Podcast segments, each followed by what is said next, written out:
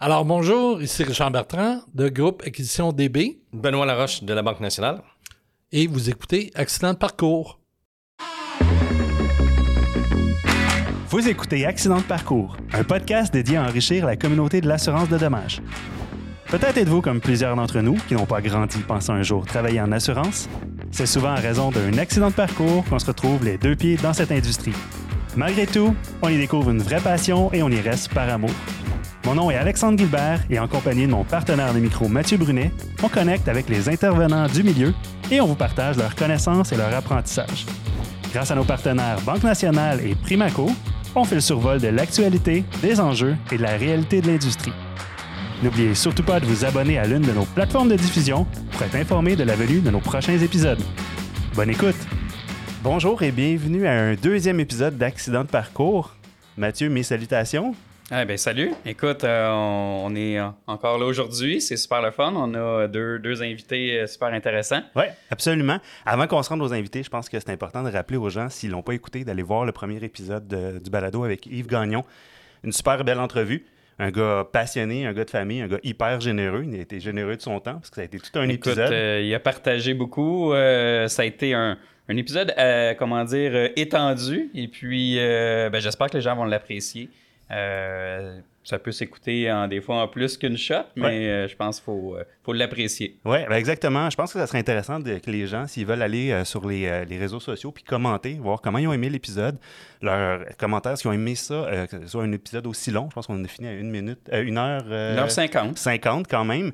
Euh, puis s'ils préfèrent qu'on fasse ça en deux épisodes ou qu'on essaie de réduire ça. Euh, néanmoins, on veut, on veut vous entendre, on veut avoir vos commentaires et vos suggestions aussi pour les prochains invités qui vont venir.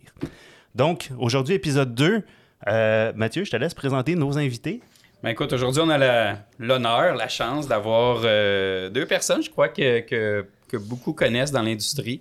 Euh, des gens qui, qui, qui ont œuvré dans, un cas chez les assureurs, puis maintenant dans un autre rôle, et puis un autre intervenant qui est plus au niveau du, du financement.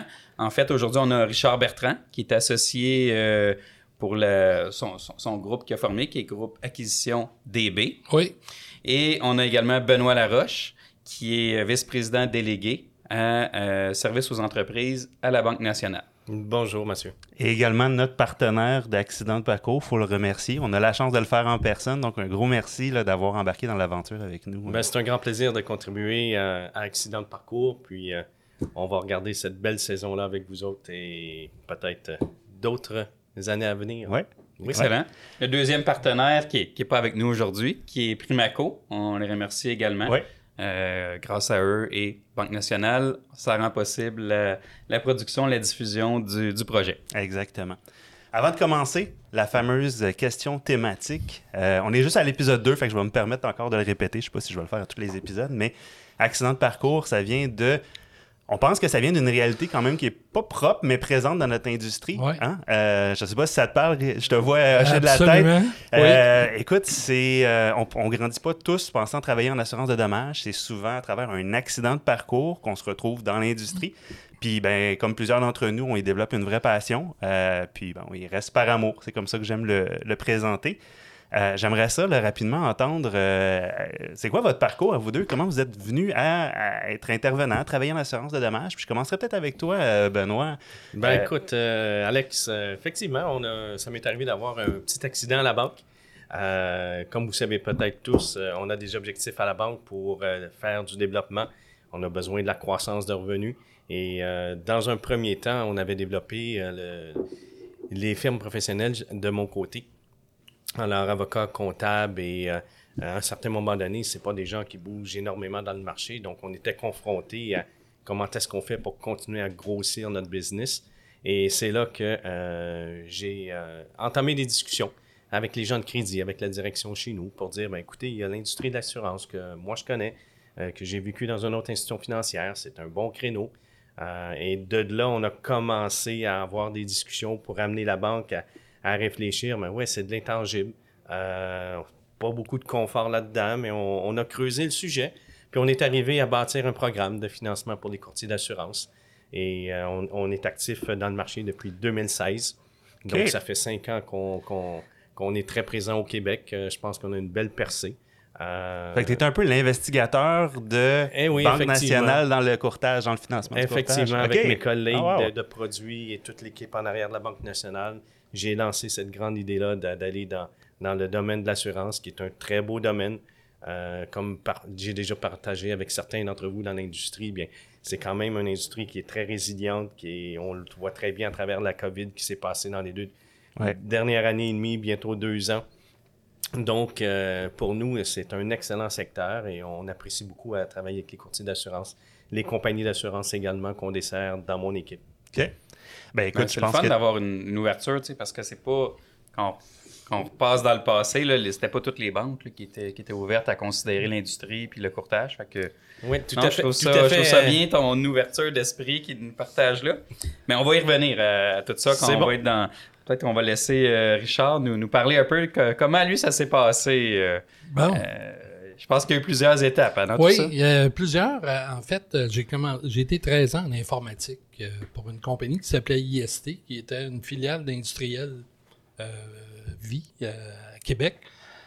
Donc, j'ai été 13 ans avec eux, puis c'était de ces services partagés. Euh, alors, eux ont été achetés par CGI, donc j'étais vraiment dans le milieu informatique. Et à ce moment-là, j'étais un peu tanné de vendre euh, de l'air parce que c'est des services partagés. Tu pas de pas- c'est intangible. Et j'avais vu à l'époque une annonce dans la presse qui demandait un représentant à Info 2000, qui était euh, le système de gestion des cabinets de courtage. Alors, j'ai appliqué. euh, Qui j'ai était un BMS à l'époque? Qui était un, un BMS, oui, oui, oui. Puis là, on est en quelle année, juste pour situer Euh, en les gens? 87. OK, Euh, 87. ça va dévoiler mon âge. Bon. Ben non, mais ça, t'avais peut-être 16 ans. Ah, j'étais très jeune, très jeune. Euh, précoce, hein?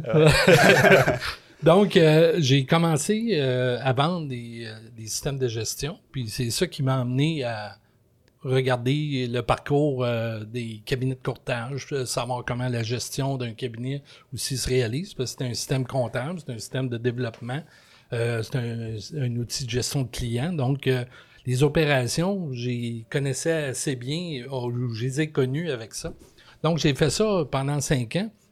Et puis à ce moment-là, c'était la Laurentienne Générale qui est devenue Boréal, qui est devenue AXA, et AXA qui est devenu Intact. Mais euh, cinq ans après euh, cette étape-là, euh, AXA a fait l'acquisition de, de Boréal. Et puis, c'est à ce moment-là qu'on m'a demandé d'être directeur principal des ventes pour le Québec pour AXA. Alors, ça, ça a été mon entrée là, dans l'assurance comme telle, malgré que je vendais des systèmes de gestion. Donc, j'ai fait ça, puis j'ai euh, cumulé plusieurs euh, fonctions, donc beaucoup de fonctions qui étaient reliées à des acquisitions, des prises de participation, comme on sait, euh, dans les cabinets. Donc, euh, j'ai une part de responsabilité euh, là-dedans que j'assume très bien.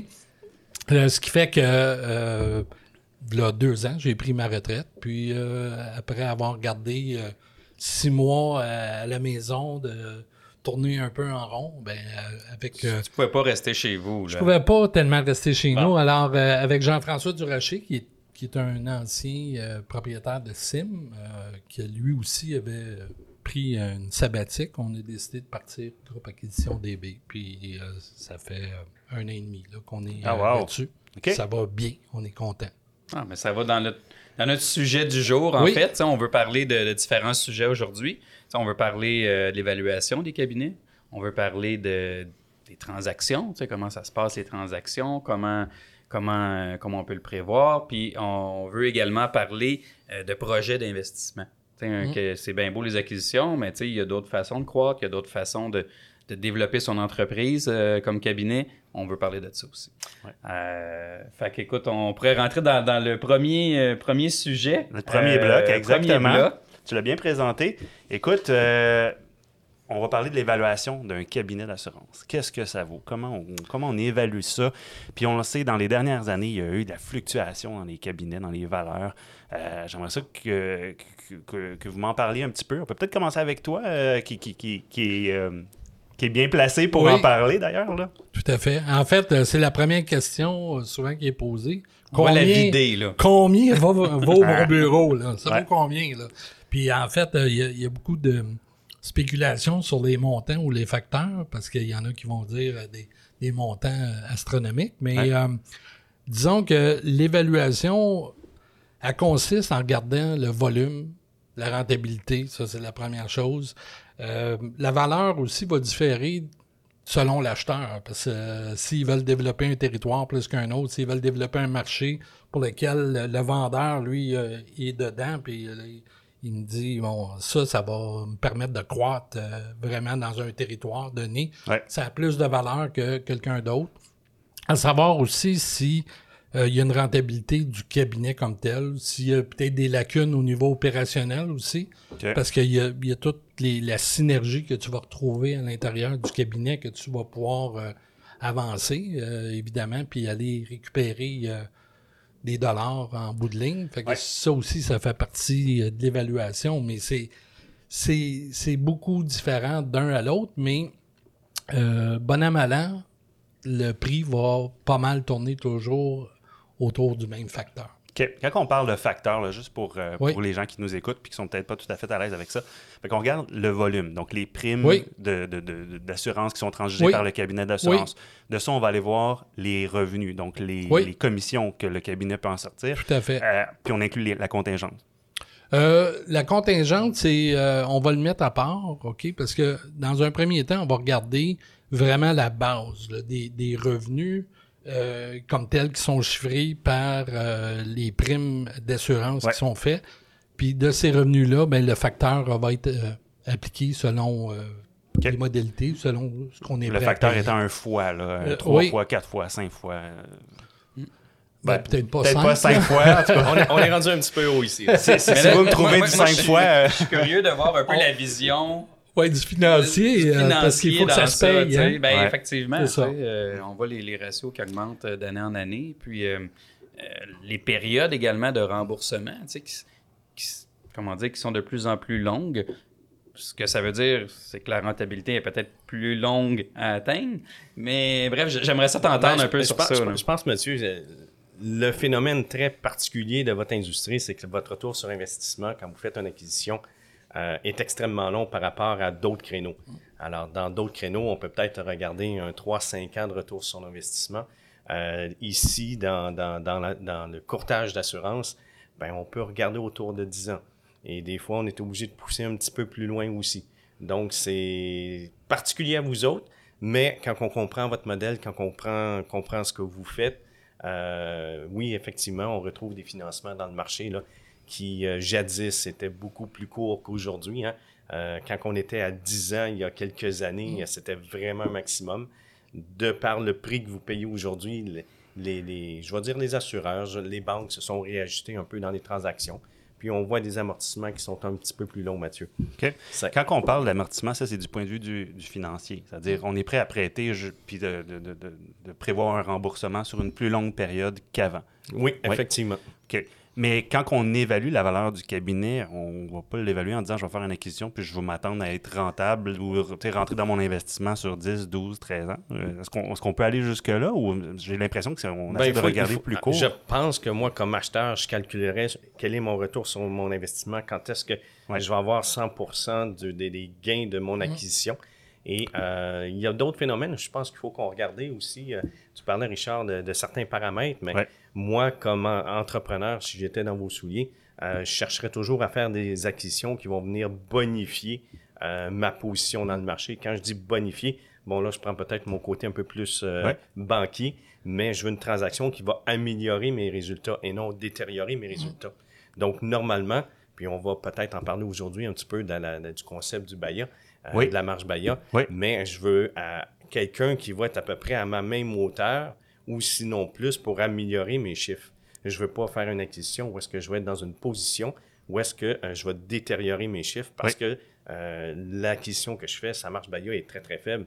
Et ça, tout ça, ça a une influence dans le prix aussi. Oui. Donc, pour revenir à ta question. Si euh, ça marche, ben, avant qu'on aille, si ça marche, Baya est très faible, est-ce que je pense qu'il y a peut-être un travail aussi de, de nettoyage à faire Ça, pour ça peut être un avantage, euh, cet aspect-là, parce que euh, c'est là que tu vas avoir tes gains de synergie. Donc, euh, des fois, Ouais. tu dis, OK, je vais payer un prix X, mais en termes de productivité, ben, si j'ai une productivité de, en, mettons en ligne personnelle, d'un million deux cent mille par employé, puis l'autre est à 6 700 000, ben là, tu dis, OK, là, euh, mon gain va être énorme, là, mais en même temps, c'est quand on regarde ses états financiers, on va savoir qu'il dépense beaucoup en termes de, de Salaire C'est c'est ça, ça. c'est ça.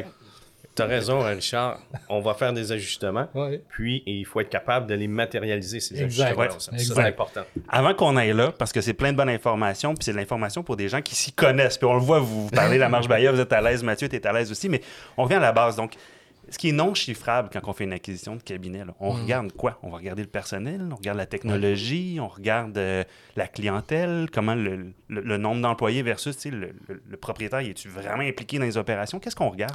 Oui. Ben, en fait, euh, ce qu'on va regarder beaucoup, c'est est-ce qu'il y a des gros comptes, mettons, commerciaux qui sont reliés à des personnes qui pourraient être vulnérables en termes d'acquisition. C'est-à-dire, j'achète, puis le producteur part, puis il va partir avec des, des comptes de 50 000 et plus, puis euh, Ouais. on va vider le bureau. là.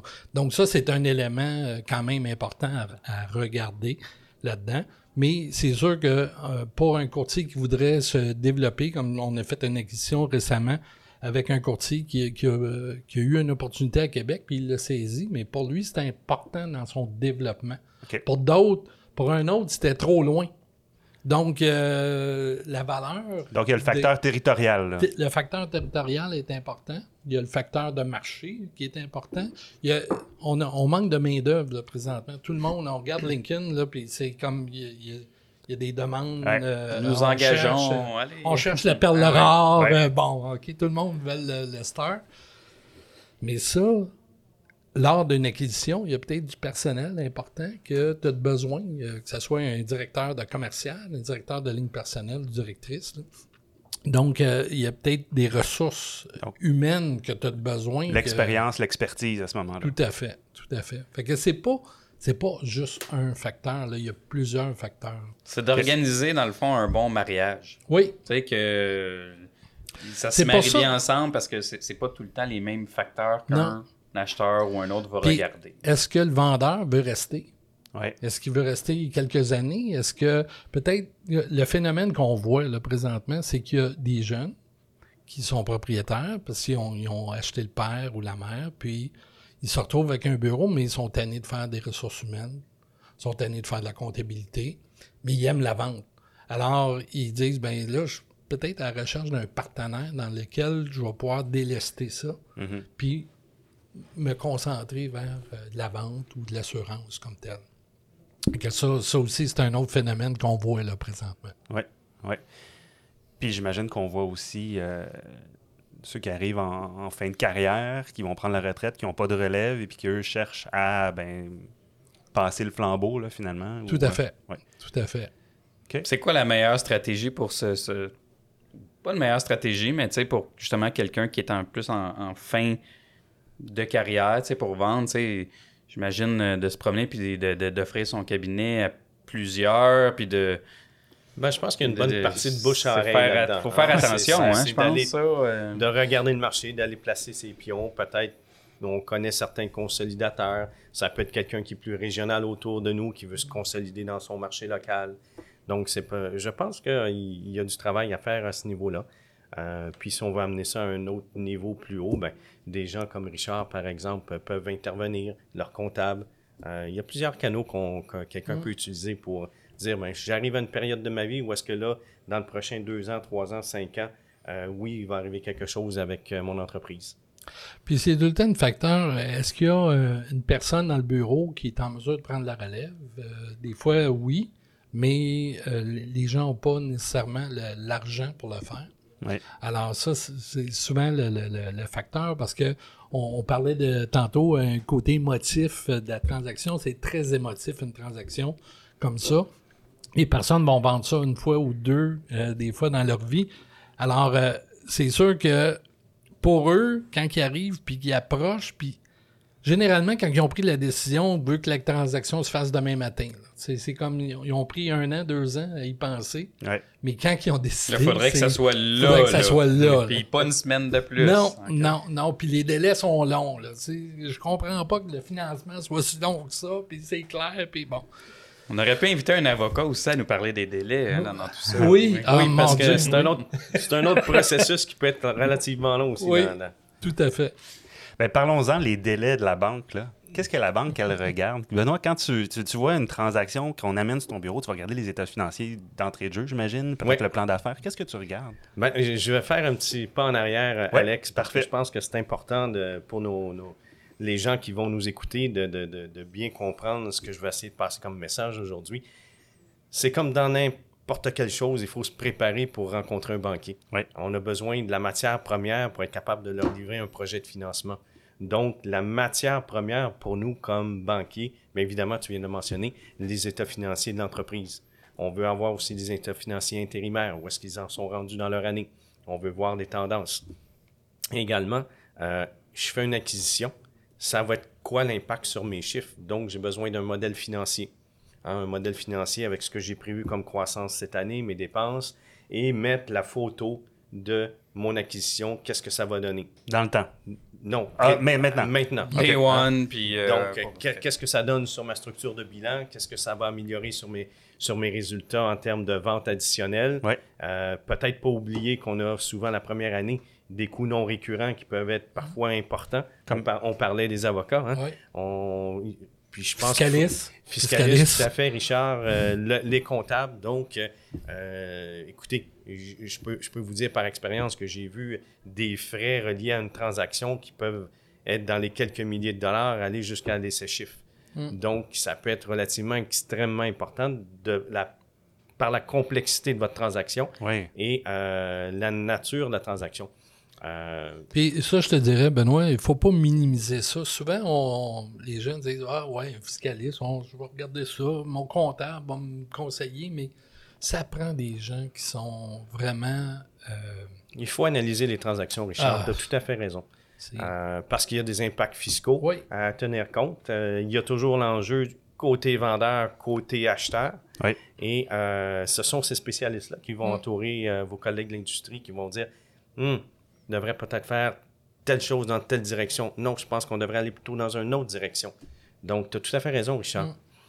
C'est important de se donner le temps quand même, là, de pas être, tu sais, quand, quand on embarque dans une transaction, de pas être pressé de- de- de- d'arriver au fil d'arrivée sans avoir fait toutes les étapes. Il y a une bonne expression, Mathieu, quand, quand, quand on va trop vite, on risque de culbuter dans, Mm. dans le processus. Malheureusement, ça arrive, mais ça rallonge les délais, il faut reprendre les choses, ça a des coûts. Donc, euh, oui, Ça, ça peut ressembler à quoi un délai? Moi, j'ai fait une transaction avec mon beau-père quand j'ai repris son, son, son portefeuille, son cabinet. Bon, c'était un délai, c'était pas rapide, mais je veux dire, j'ai de la misère à saisir. Là, Euh, deux cabinets, deux entités complètement différentes, il y a la négociation. Ça, ça se fait-tu en mois? Ça se fait-tu en année? Ben, euh, en ce qui nous concerne, nous, euh, généralement, à partir du moment qu'on a un mandat là, de, de trouver un acheteur pour euh, notre vendeur, on- un, ça se fait assez vite de trouver l'acheteur. Ouais. Parce que ça, il y en a, euh, tout le monde lève Ouais. la main qui veulent acheter des bureaux. Euh, donc, euh, ça, c'est pas un problème.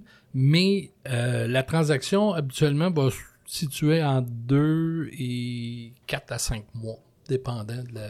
Puis des fois, ben, il y en a qui. s- Tu sais, j'ai- des transactions là, qui vont être applicables au 1er janvier de l'année prochaine. Ouais. Ils sont faites là, ils sont bâclés, mais ils vont être en, prise d'effet. En raison 1er de l'année fiscale. Puis, euh, C'est ça. Souvent, c'est ça. Ils veulent tirer les contingentes euh, de l'année. Puis bon, euh, il y a des facteurs comme ça. Puis on essaye de justement de cheminer avec le, le- le courtier vendeur parce qu'on représente les deux. Même si j'ai des acheteurs, il faut que je fasse attention à mon vendeur parce que euh, il faut pas le brûler, lui-là. là. Ouais. Euh, il fait sa transaction puis elle est importante aussi pour lui. Donc, on représente vraiment les deux parties là-dedans. Mais c'est le délai peut être de 2 à 4-5 mois, là, euh, dépendant de la vitesse aussi euh, des gens, parce que c'est tout le temps ça. À partir du moment qu'on dit OK, go, on vend, mais là, on demande les états financiers, mais des Ils fois, ça prend du temps. ouais. OK.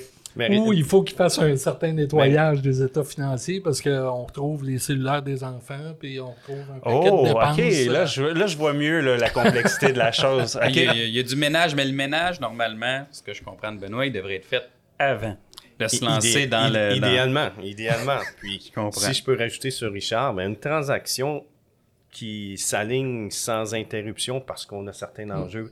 On parlait de contingence, on parlait de, de, de- de temps, on veut faire la transaction juste en janvier prochain. Mm. Mais une, transaction qui s'aligne de bout en bout euh, de façon continue, je pense que généralement, 4 à 6 semaines, Richard, Mm. tu pourras peut-être me corriger de ce que tu as vu dans- dans- de ton côté, mais c'est un bon délai moyen. Ok. Ce qui est quand même pas si mal, dans un Mm. sens, quand t'as si- Oui, effectivement. C'est Ok. que ça, ça comprend, ça comprend euh, du moment qu'on commence à avoir notre offre d'achat euh, négociée, acceptée avec, ouais, euh, ça. avec notre. euh, oui, effectivement. Il y a du travail avant, là. Il, faut juste paramétrer ce que je vous dis aujourd'hui. là. C'est Une fois qu'on a une acceptation. on a Ouais. une ex- exactement, une acceptation. Et là, on part toute notre mécanique pour aller chercher notre financement, finaliser les contrats, le légal, le fiscal. Ouais. Euh, puis évidemment, ben, des fois, on a des transactions qui impliquent pas juste un vendeur Mm. et un acheteur, mais des fois, on peut avoir quelqu'un d'autre qui va travailler dans la transaction.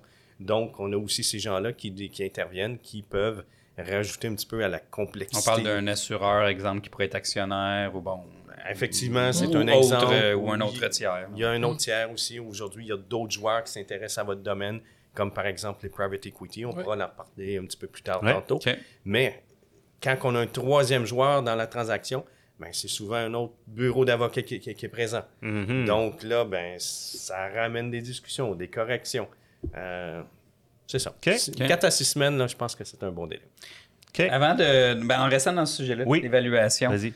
Euh, on a parlé au début, tu sais, oui, les valeurs sont en augmentation. Est-ce que, est-ce que le- qu'il y ait moins de cabinets de courtage actuellement, puis que ça, ça se consolide, est-ce que ça continue à drainer la valeur vers, vers le haut, entre parenthèses, parce qu'il y a une certaine rareté qui va se créer, il y a une certaine. Euh, également, là, euh, les gens vont se spécialiser, euh, développent des, des- des- des marchés cibles. Est-ce que ça, ça, ça, ça va continuer à amener les valeurs du moins stables ou peut-être encore un peu plus hautes? Moi, je, je- je peux peut-être y aller, Richard? Oui, Ouais. euh, je pense que les, les données sont pas mal stables depuis, euh, je dirais, deux ans. Euh, Il n'y a, pas grand-chose qui se fait de plus parce que il y a une capacité à payer. Puis ça, Benoît, il Exact. est là. À un moment donné, tu regardes, puis on le disait, les transactions auparavant euh, se faisaient, euh, bon, on voulait amortir sur cinq ans. Moi, je me souviens des premières transactions, c'était à cinq ans, puis on faisait notre euh, business case avec ça, puis notre- nos projections de croissance, puis on disait, cinq ans, ça va être payé. Puis là, c'est un ratio de combien dans ce temps-là? Oh mon Dieu, on parlait de 2,25. Ok. euh. Donc, euh, ça, on, on- on partait de, de ce facteur-là. Le facteur en, en montant, ben là, il est tombé à du 7 ans, euh, 8 ans, euh, 10 ans, là, 12 ans. Puis je parlais à certaines, euh, certains financiers puis qui disent, ben, eux autres sont peut-être prêts à aller jusqu'à 15 ans. Mais encore là, là c'est des petits montants. C'est, c'est, c'est pas des gros montants. euh. donc, ils sont, sont prêts à y aller, mais ils sont frileux aussi. Ouais. J'ai compris. Je- donc, je pense, moi, que le facteur il va être directement tribuable à la capacité de payer à un moment donné. euh. Ça va que, plafonner. euh, Ben là, les prix augmentent, ça va bien, mais Ouais. euh, c'est des cycles. On, on est dans On- un cycle aussi actuellement. Oui, puis ça fait longtemps que c'est comme ça. Parce que euh, avant les cycles, c'était deux ans, trois ans, ça montait, ça descendait. Puis là, qu'est-ce qu'ils vont être? Puis de, de, de plus en plus de consolidation chez les assureurs. Donc, est-ce que ça, ça va faire maintenir les primes plus élevées? C'est un bon point, ça. Tu sais, euh, moins de compétition? Je sais pas. Mais euh, côté finance, euh, je pense que on est, on est comment au maximum de l'élastique là, présentement. Puis je vois pas comment on pourrait financer des transactions en cinq fois. Je, je vois pas comment que ça pourrait être rentable. Je suis pas mal d'accord avec ton avis.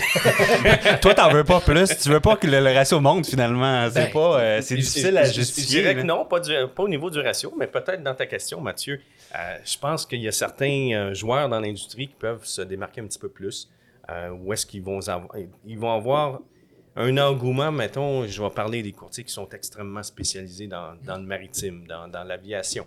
Euh, ça, c'est peut-être des choses qui vont être un petit peu plus porteurs dans les, dans les prochaines transactions. Euh, chose que je pense euh, voir venir tranquillement. hein, on a parlé tantôt, euh, on cherche beaucoup un facteur X fois le- les, les revenus, mais euh, définitivement, la marge Baya va influencer le prix d'une transaction. Peux-tu expliquer c'est quoi un peu la, la marge Baya? de la marge Baya, Ben, euh, Ben, je pense qu'on a la bonne personne pour ça, Oui. mais... Si tu me permets, je vais juste te donner une dernière équation. Oui. Euh, beaucoup de courtiers travaillent avec un fonds de roulement négatif aussi. Donc, je pense que ceux qui vont être capables de se positionner financièrement avec des fonds de roulement positifs, éventuellement, euh, ces bureaux-là vont être beaucoup plus intéressants lors d'une acquisition par quelqu'un qu'une entreprise qui a un fonds de roulement négatif. Un petit peu nouveau, un petit peu précurseur dans ce que je vous dis aujourd'hui, mais euh, mes yeux me disent que euh, ça, ça va être un phénomène éventuellement qui risque d'être intéressant pour euh, ceux qui vont faire des acquisitions. Puis Benoît, excuse-moi, mais euh, je pense qu'on on- vous êtes en mesure de, de benchmarker pas mal euh, les, les courtiers entre eux aussi pour s'assurer que son cash flow soit à la hauteur de qu'est-ce qu'il devrait être, euh, son BAYA. euh, C'est une belle question, ça, Richard. Puis effectivement, on a une belle part de marché, je pense, maintenant au Québec avec la Banque nationale. Euh, on est capable de faire ces benchmarks-là.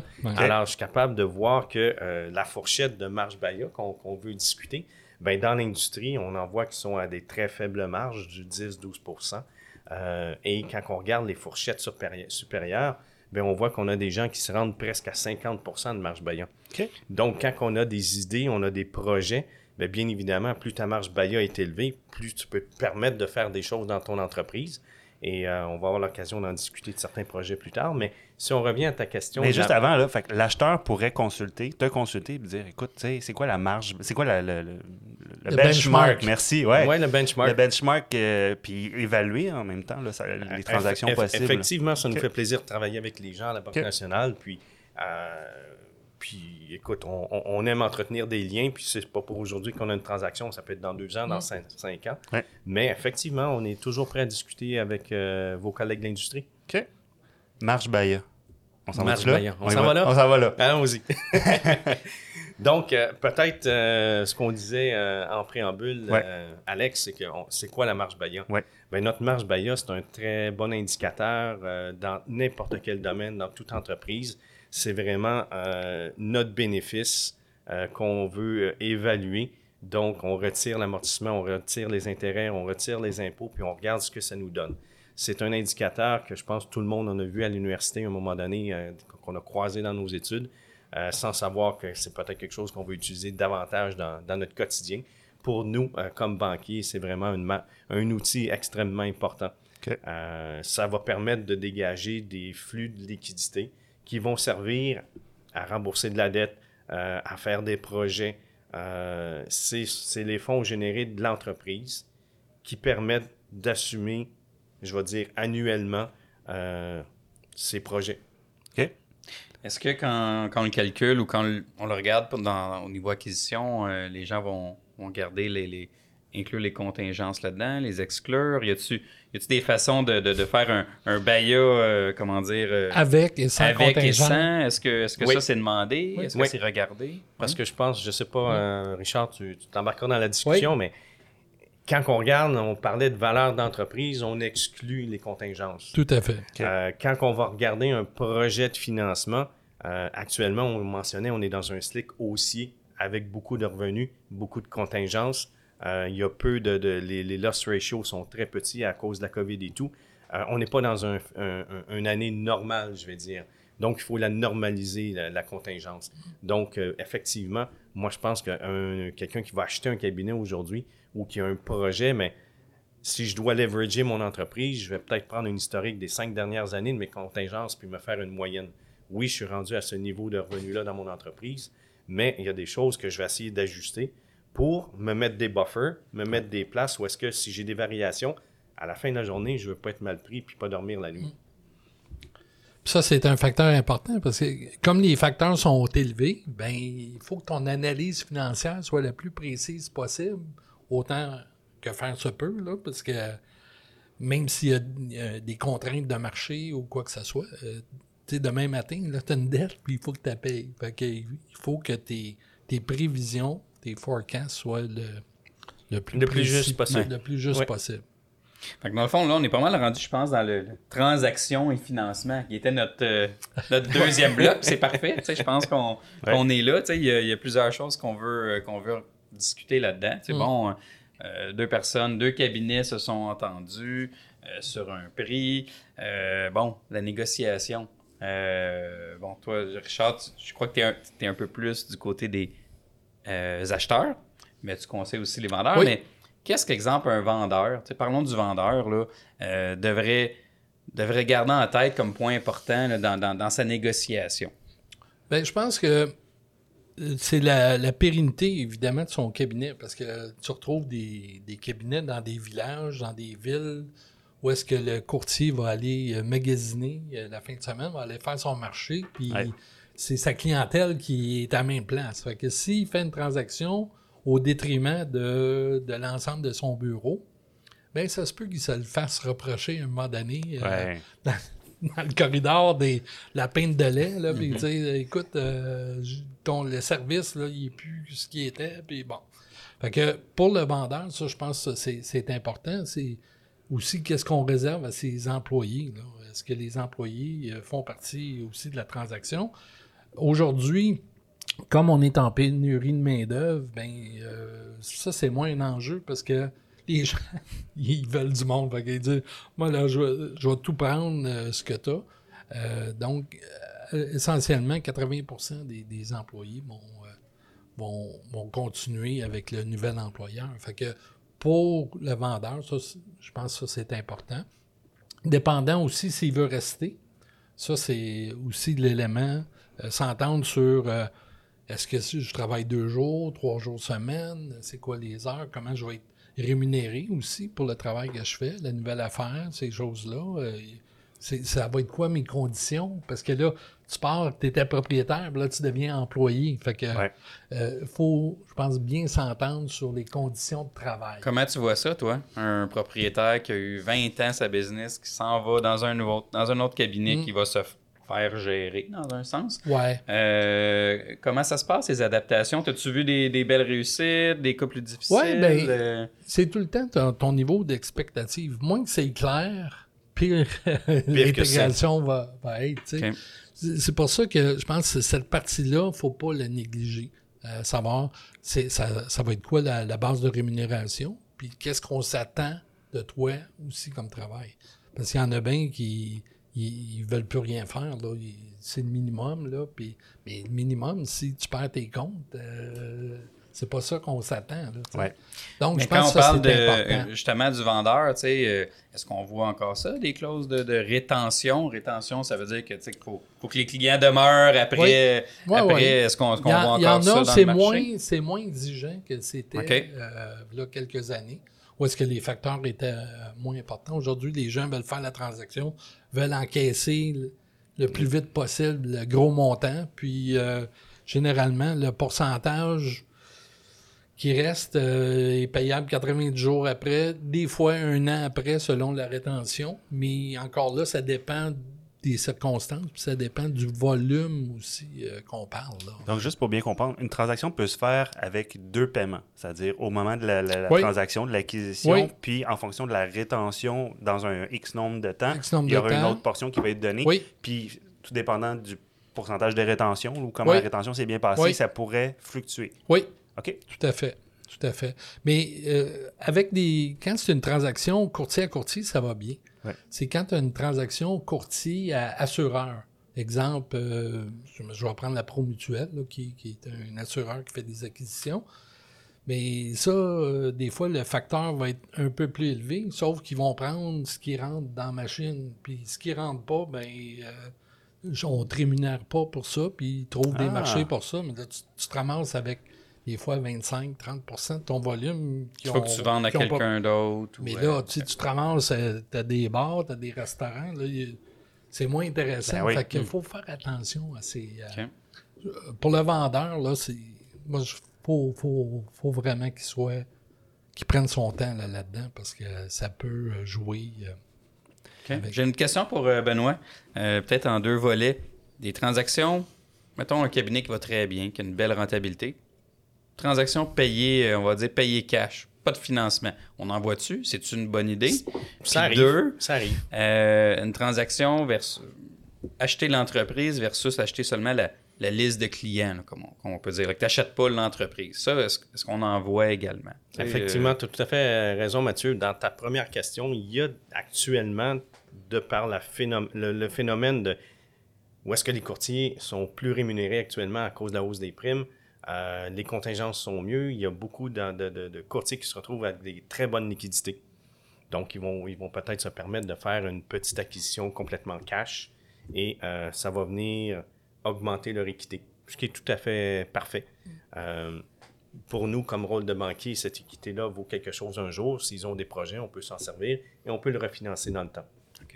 Ça, ça, ça, je pense que c'est une belle clé à avoir dans son entreprise. Euh, à ta deuxième question, euh, effectivement, on, voit des, transactions où est-ce que c'est des, achats ou des ventes partielles d'actifs euh, qu'on va financer ou ça va être carrément le, bureau complet qu'on va, financer. Et là-dedans, bien, Richard en fait sûrement, là, mais des fois, on va décider d'acheter les actions, des fois, on va juste décider d'acheter les actifs. Il y a des avantages sur les deux côtés. Encore une fois, on vous réfère à, à vos spécialistes, Au légal. comptables. Pas, Euh, Fiscaliste. fiscaliste, fiscaliste. Parce que, tu sais, il y a, il y a- il y a- il y a des. euh, il y a le gain, euh, Le gain capital, le ouais. CDC. gain capital là, qui, est, qui est très important. Fait que si tu à l'achalandage, oublie ça. là, ça n'existe pas. Là. Donc, c'est un gros montant d'argent qui, qui augmente à, à toutes les années. là. Donc, ça, c'est, ça fait partie des stratégies du vendeur qui doit être euh, au courant puis euh, faire valider. On revient encore à la planification d'avance. Il ne peut pas décider ça le jour Le matin, qu'il- faire qu'il sa décide qu'il veut vendre. il- en tout cas, là, on ne rentrera pas dans les détails techniques, mais il y a- Ouais. il, y a, un- il y a un nombre de temps, d'années, dans lequel son, son- son planning doit être fait. Ben, moi, je euh, pense qu'une bonne planification devrait être faite au moins cinq ans à l'avance pour dire bon, ben OK, dans, dans cinq ans, je veux vendre. Qu'est-ce que j'ai besoin de faire aujourd'hui pour réaliser la, la meilleure euh, situation financière qui va me concerner? Parce qu'il y a les fiducies qui existent, il y a- il y, a un tas de leverage euh, financier qui existe, mais si tu prends ça à la dernière minute, on parlait de délai tantôt. Il y a des prescriptions de temps dans des lesquelles prescriptions on de va faire des choses pour bénéficier de- de- d'exemption d'impôts. Oui, Donc, euh, d'où l'idée de se prendre longtemps d'avance avec des spécialistes pour bien le planifier. Oui. Puis malheureusement, il n'y a pas assez de planification comme ça qui se fait. Ça arrive souvent à la dernière minute, puis euh, on est tanné parce que la situation, la COVID, euh, gérer du monde à distance, ça, tu sais, ça complexifie les tâches que déjà, les tâches que le courtier, des fois, il, ça ne tente plus de faire. Mais là, il, est encore plus les mains dedans parce que ça la, la situation fait que ben là, l'informatique rentre parce qu'il faut que mon monde soit connecté, puis mon BMS ne le prend pas, puis là, là, le- les, les enjeux de toutes les. Peut-être les, les, les, pas de décision qu'on a faites dans le passé, là, là il t'arrive là parce que t'as retardé de faire de la téléphonie IP, euh, t'as retardé. T'as tes dossiers papier, t'as un vieux que là, tu te ramasses là. avec un tas de problèmes, euh, puis ça, on envoie. OK. Oui, écoute, j'aimerais ça faire un petit, euh, un petit retour à l'épisode 1. Yvan euh, nous Yves. parlait de... Yves, Yves. merci. Hey. Yves quand même. Gagnon, hey, ouais. Euh, il nous parlait de financement. Financement qui était fait à l'époque, euh, à l'occasion, en fait, là, par des assureurs. Puis qui en, ils en font encore, il est toujours ouvert, mais on a l'impression que c'est moins présent. Pour des raisons qu'on connaît, euh, j'aimerais savoir votre point de vue là-dessus, parce que bon, les assureurs ont été partenaires d'acquisition de, cabinets pendant plusieurs années, ils sont encore, mais est-ce que présentement, c'est plus les, banques qui, euh, qui sont les partenaires de choix? Ben, moi, je pense que les banques sont très actifs euh, présentement dans, ce marché-là parce qu'ils ont compris euh, ce que c'est, là, euh, Ouais. l'achalandage de Merci, cabinet Richard. de On a total. compris. Non, mais, Enfin, non. mais c'est vrai, Benoît, c'est- c'est c'est pas un reproche, là, euh, pas du tout. non, non, je te t'inquiète. Euh, tu sais, c'est- c'est vraiment euh, quelque chose qu'ils ont compris. euh, Puis dans le temps, ben, il n'y en avait pas. Les banques finançaient presque pas. Fait que L'assureur, lui, il savait que demain matin, euh, tu payes pas, euh, ils vont prendre ton volume, puis c'est facile de transférer, puis la business continue, puis ils perdent pas leur, euh, leur euh, investissement. Là, les compagnies, les, les banques comprennent ça. ils sont là-dedans. là. Les- tu voulais parler de private equity. Effectivement, maintenant, il y a d'autres joueurs c'est qui s'intéressent à votre Ah, domaine, oui, qui sont les private equity. Euh, parce que, bon, ils retrouvent... C'est quoi un private equity? C'est un fonds euh, d'investissement, en bon français, euh, qui vont investir dans des entreprises, des, des compagnies, des, des bureaux de courtage, peut-être d'une certaine taille, par contre, Oui. euh, mais qui, qui va donner du, du levier financier pour quelqu'un qui veut être en mode croissance, acquisition, euh, parce qu'évidemment, il y a toujours le jeu, puis j'ai mentionné d'équité tantôt, les banques vont toujours financer une certaine portion, Oui. et quand on n'a plus d'équité, ben là, c'est le joueur d'équité qui arrive. Et des fois, dans cette partie-là, on, on retrouve justement les compagnies d'assurance que tu mentionnais. Et à défaut des, des compagnies d'assurance, un courtier qui ne serait pas à l'aise d'aller avec euh, une compagnie d'assurance, bien aujourd'hui, on a d'autres joueurs qui sont les private equity. Donc, euh, et, et dans tout ça, mais je pense que chaque joueur euh, a sa place, a ses façons de faire, il y a une raison d'être là. Euh, il y a une question de tarification qui se rattache à ça. Évidemment, la dette euh, bancaire est la dette euh, la, plus, la moins dispendieuse. Euh, souvent, un assureur va être légèrement un peu plus dispendieux qu'une banque qu'on voit aujourd'hui dans le marché. Le private equity est encore plus cher, mais par contre, offre certains avantages, certains que le, le- ou inconvénients que l'assureur n'a pas dans un dossier. Donc, c'est une question de, de comment est-ce qu'on veut gérer sa business, comment est-ce qu'on veut se positionner dans, dans, dans, dans la- dans la- dans l'industrie par rapport à nos clients, qu'est-ce qu'on veut lancer comme message. Et euh, c'est les trois grands joueurs que je pense qu'aujourd'hui, on Les private equity, sont-ils là pour des, des investissements à long terme? C'est-tu pour des rentabilités un peu plus courtes? C'est sûr, que, c'est sûr que ces gens-là cherchent du rendement euh, sur leur investissement. Donc, on a des taux, comme je mentionnais, plus élevés ça. euh, un assureur. Mais euh, c'est des gens-là qui, qui- qui vont être relativement stables avec eux. Donc, je pense qu'une première période, les gens vont aimer rentrer pour un 5 ans. Mm. Donc, on ne rentrera pas juste pour une année. Euh, premier 5 ans, puis après ça, bien, ça peut, ça peut croître dépendamment de l'évolution avec euh, le courtier. Puis on, c'est relativement récent. Donc, je pense que les- les- l'entrée du jeu aujourd'hui, on regarde à du 5 ans au niveau des private equity. Est-ce que les exigences puis les sécurités sont sensiblement les mêmes? Private equity, position d'équité, va dire souvent un peu moins d'exigences, compensé par l'intérêt qui est plus élevé. hein. Mais euh, je pense, je me place, je ne veux pas parler pour eux, mais je pense qu'ils vont quand même euh, se garantir adéquatement, bien que leur position de garantie vaut peut-être un peu moins cher que celui de la banque, Ouais. euh, au sens qu'il est plus risqué, dépendamment de la fluctuation de la valeur des courtiers, ce qui pourrait arriver.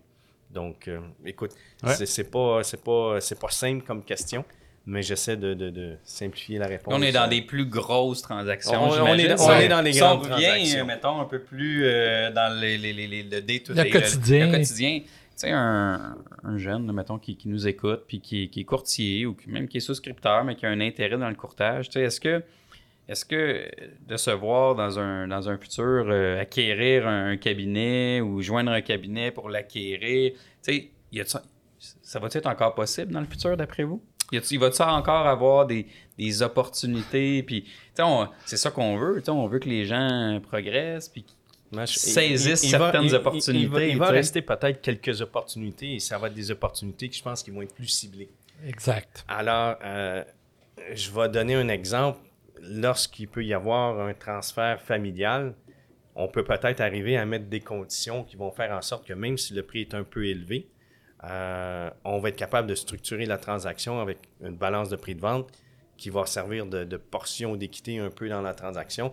Parce qu'un phénomène un peu particulier de votre industrie, peu de, peu, peu de courtiers vont arriver et dire dans une transaction qu'on se veut équilibrer, vont mettre une mise de fonds. Il n'y en a à peu près jamais. Ouais. Donc, qu'est-ce qu'on a dans une transaction? On a du financement. Euh, il reste une portion d'équité. L'équité va se travailler. euh, peut-être que le courtier, comme je vous mentionnais tantôt, a déjà de l'équité qu'on va se servir. Donc, on- peut-être qu'on peut financer 100% de sa transaction. Mais dans le cas où est-ce qu'on n'a pas cette possibilité-là, bien, il reste euh, un joueur en équité, les deux qu'on a nommés, assurance private equity, Ouais. et il va rester balance de prix de vente aussi avec le vendeur qui va faire en sorte qu'on va avoir une structure qui va être assez équilibrée qui va permettre aussi une, une, transaction qui va se financer. On en a pas parlé tantôt, Richard. C'est pas mm. toutes les transactions, malheureusement, qui sont, sont, viables financièrement parlant. Et des fois, il faut être un, peu créatif euh, dans, dans, les transactions parce que quand on est dans du 4,25, euh, c'est plus difficile. Et encore une fois, je, je ramène la marge Baya. ceux qui ont, ceux qui ont des, des, des bonnes marges Baya peuvent s'en permettre davantage. Et celui qui est à une marge euh, Baya inférieure, ben, mathématiquement, ça ne fonctionne pas. Ouais.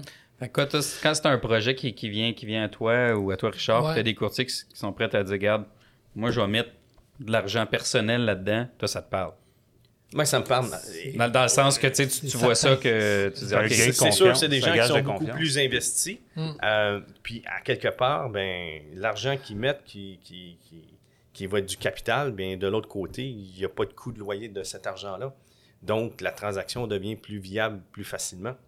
Donc, à la fin de la, journée, je pense que la transaction est moins pesante sur les épaules. On dort mieux le soir aussi. Mais, mais ce que tu vas retrouver aussi, c'est des assureurs qui vont vouloir prendre une prise de participation dans ce nouveau cabinet-là qui va leverager. Euh, si je prends 20% ben, j'amène 20% de capital. Donc, euh, des fois, ça va suffire pour euh, dire on part avec un kick-off de l'entreprise, puis je mets peut-être 100 000 ou 200 000 de mes poches là-dedans, puis le reste, ben, c'est un emprunt. Puis l'emprunt peut se faire si la banque n'est pas, euh, comment je pourrais dire ça, solide avec ça, ben, l'assureur va dire je vais te le prêter.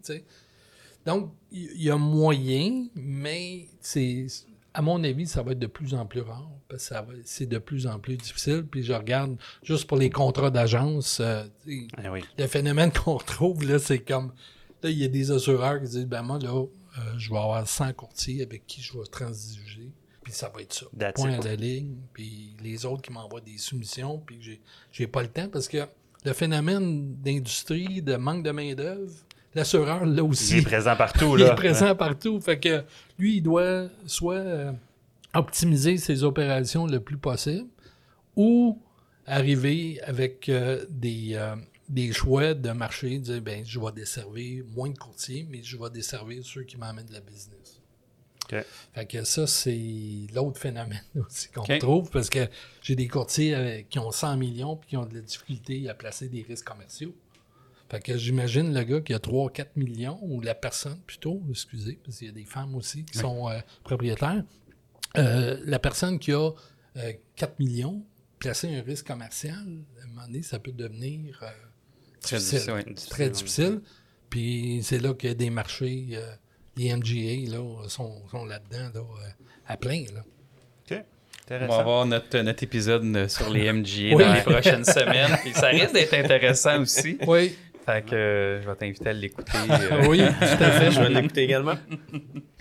Euh, fait, que la, fait, que la, relève, là, on va, on va un peu peut-être comment dire fermer ce sujet-là, mais la relève, tu sais, des options pour eux qui sortent, c'est ben, c'est des fois c'est peut-être de joindre des cabinets qui, qui sont déjà assez actifs, qui ont qui ont des qui ont, qui ont, des actionnaires peut-être qui vont être ouverts à l'actionnariat dans le futur. Donc tu sais c'est pense que ça, peut être un, conseil ou une, euh, Mais des, façon de voir courtiers indépendants qui bâtissent leur volume, qui voudraient arriver à se créer un certain avoir pour le revendre plus tard, il va toujours en avoir, puis il y a toujours de la place ben, pour ça. Ils s'attachent à un cabinet. Puis, fait. que pour les courtiers qui nous écoutent, qui disent ben j'aimerais ça euh, développer ma petite affaire sans avoir le cabinet, puis ça paraît beau d'avoir un cabinet, mais c'est pas si simple que ça aussi. Là, il y a beaucoup de réalités derrière qu'il faut euh, qu'il faudrait parler.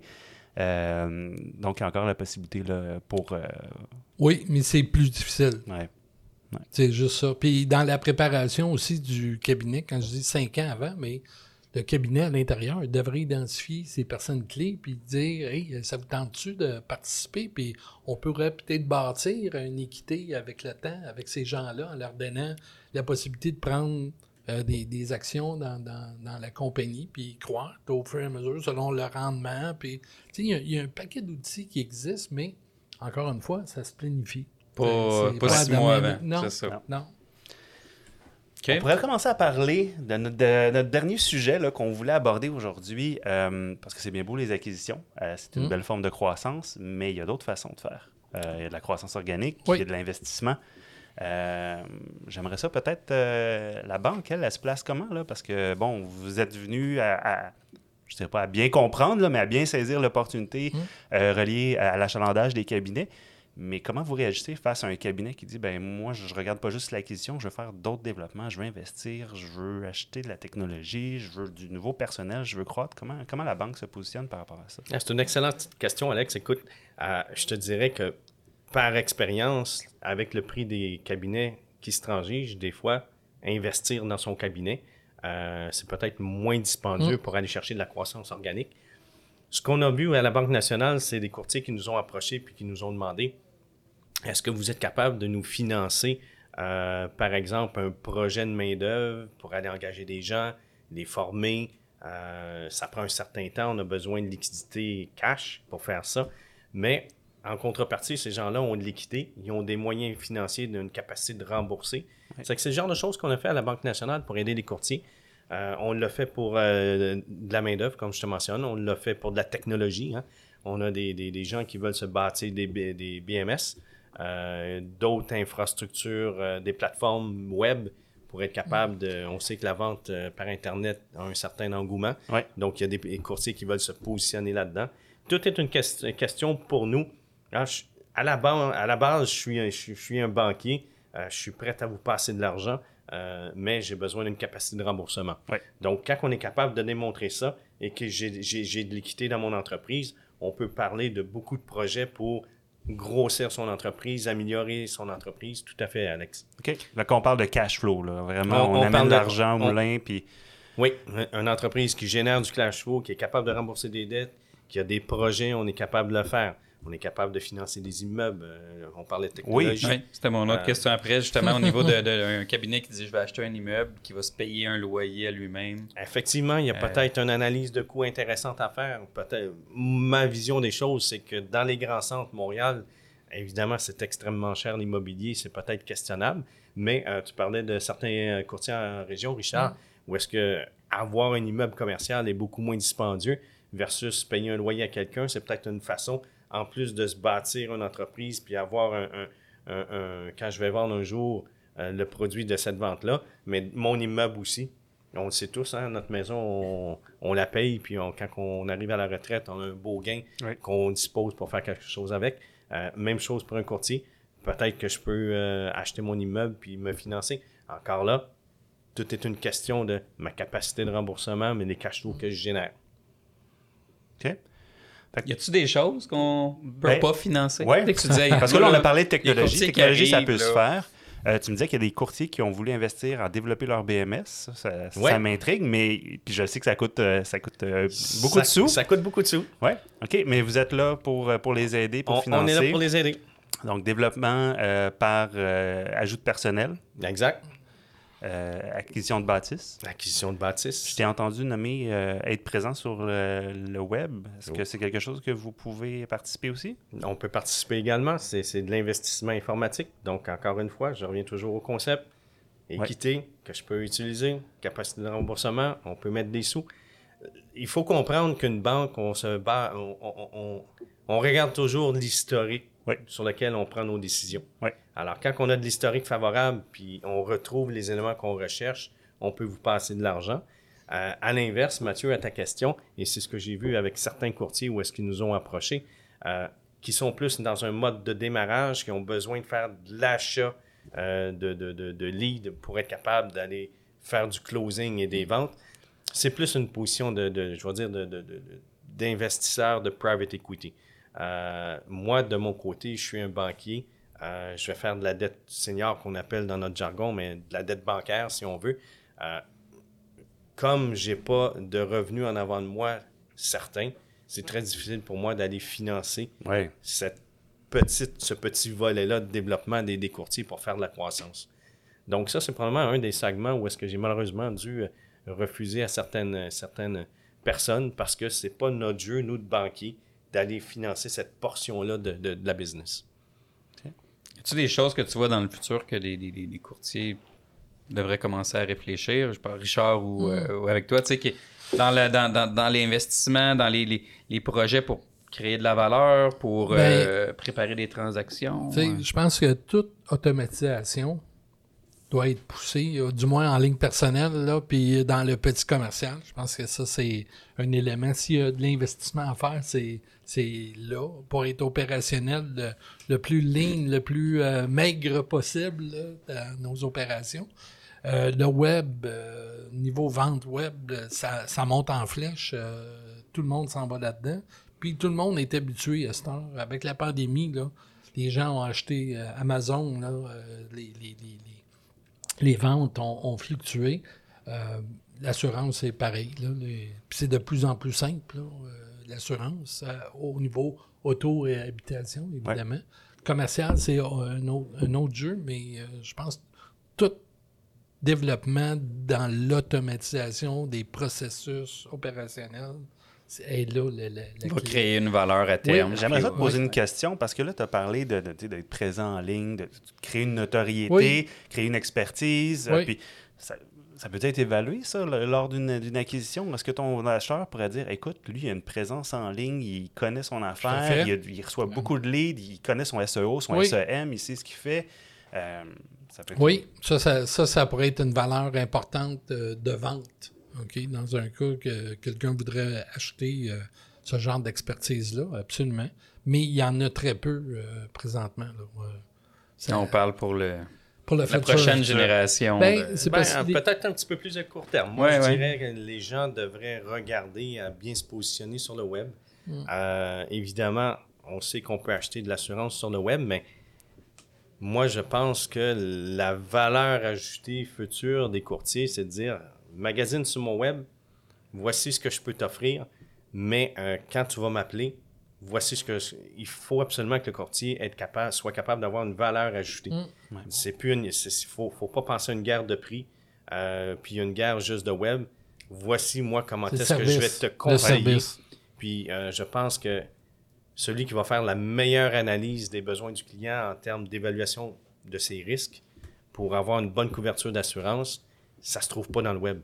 Euh, le web va donner une information générale, va donner euh, une tarification générale, ça va aller chercher la clientèle, puis c'est important de le faire, mais après ça, il y a une deuxième étape euh, qui, qui est de, qui est de dire, ben, regardez, moi, je suis capable de vous accompagner de telle façon. Ouais. Et donner une belle expérience Ouais. avec des outils numériques le Oui. plus possible parce que les clients, c'est de plus en plus ça qu'ils recherchent. hein. Oui. Euh, Oui. Euh, donc, euh, allez voir euh, Benoît pour un investissement puis euh, se mettre à jour euh, là-dessus. Pourquoi pas? Je- Oui. on, va, on va regarder le côté investissement, mais technologique, je vais le laisser. OK. oui, oui, non, c'est ça. C'est ce que je voulais dire. Parfait. Avais-tu d'autres points qu'on aurait pu moi, je avoir trouve que oubliés? ça a été vraiment intéressant comme discussion. Euh, à moins que, que Richard veuille nous partager ou euh, des points additionnels, mais sinon, je pense qu'on a fait un beau. euh, Ben, c'est un sujet qui est large. hein. Ouais. On, aurait pu en parler pendant trois heures là, sans, sans problème. Euh, mais je voudrais juste prendre euh, deux minutes pour vous féliciter pour votre initiative. Parce que je trouve ça fantastique. Euh, ce genre de podcast-là, c'est, c'est, c'est jeune, c'est, c'est dynamique. C'est, j'espère que les gens vont écouter ça avec euh, passion.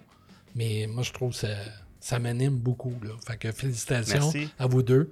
Puis félicitations à la banque d'avoir embarqué là-dedans, euh, là-dedans comme Primaco. C'est vraiment écoute, euh, génial. tu, tu fais le remerciement aux commanditaires avant qu'on le fasse, c'est parfait. Non, non. Ben, hey, ça Ben, me merci fait plaisir, beaucoup, Richard, euh, de participer ouais. avec eux autres. Puis effectivement, je pense que c'est, euh, vous, véhiculez une belle information Oui. dans l'ensemble de votre industrie.